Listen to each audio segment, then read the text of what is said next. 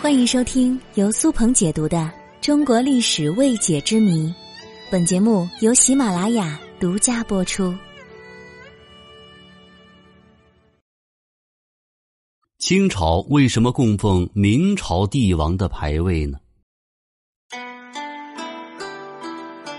公元一六四四年，也就是崇祯十七年，这一年年初，李自成在长安建立了大顺政权。随后，他就开始东征，到当年四月份，已经围困了北京城了。之后，李自成攻克了北京，崇祯皇帝自缢于眉山，明朝灭亡。而此时的清军虽然在关外，也意识到这是一次大的变故，于是举倾国之力入关，想瓜分胜利果实。这时，山海关总兵吴三桂因为自己的爱妾陈圆圆被夺，冲冠一怒为红颜，打开了山海关，邀请清军入关，共同来对抗李自成。满清统治者打出的政治口号就是“吊民伐罪，为崇祯皇帝报仇”。所以，清朝起兵的说辞是打倒李自成，并没有说是推翻明王朝。就这样。李自成被打得一败涂地，仓皇的退出了北京，而顺其自然呢，满清统治者就成功入主中原，统一全国。其实，清军入关之后，他们的总兵力也只有十几万，不足以控制整个中国。当时的全国形势可以说是错综复杂，有李自成的余党，还有南明小朝廷。就在这紧要关头，清朝政权中的汉族士绅，比如洪承畴、范文成，起到了关键作用。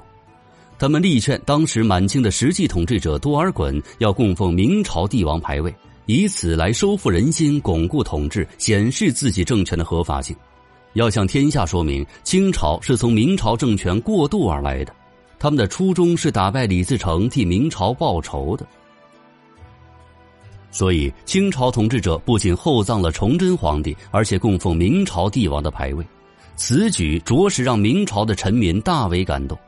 而清朝统治者之所以这么做，绝不是大发善心，原因也只有一个，那就是稳固统治。清朝统治者将明朝帝王的牌位继续供奉起来，表示本朝是继承先朝之大统，而非得位不正。特别是满清这样的少数民族政权，不如此做就不能名正言顺的坐稳江山。简单点说，就是他们向天下百姓说明，清朝是继承了明朝的统治，是正常的历史变化，并不是异族入侵。其实，无论是古代还是现代，人心的归拢都相当重要。清朝来自于关外，就像是一个外来户来到中原一样，他就更需要广大群众的支持。清王朝建立，按照法统继承的逻辑，对明代的帝王继续供奉祭祀。不过，清朝初年祭祀的场所发生了变化，原设于太庙的明代帝王神位被移出，朱元璋的神位供奉至历代帝王庙，而其他的明朝皇帝则在其陵寝供奉社稷。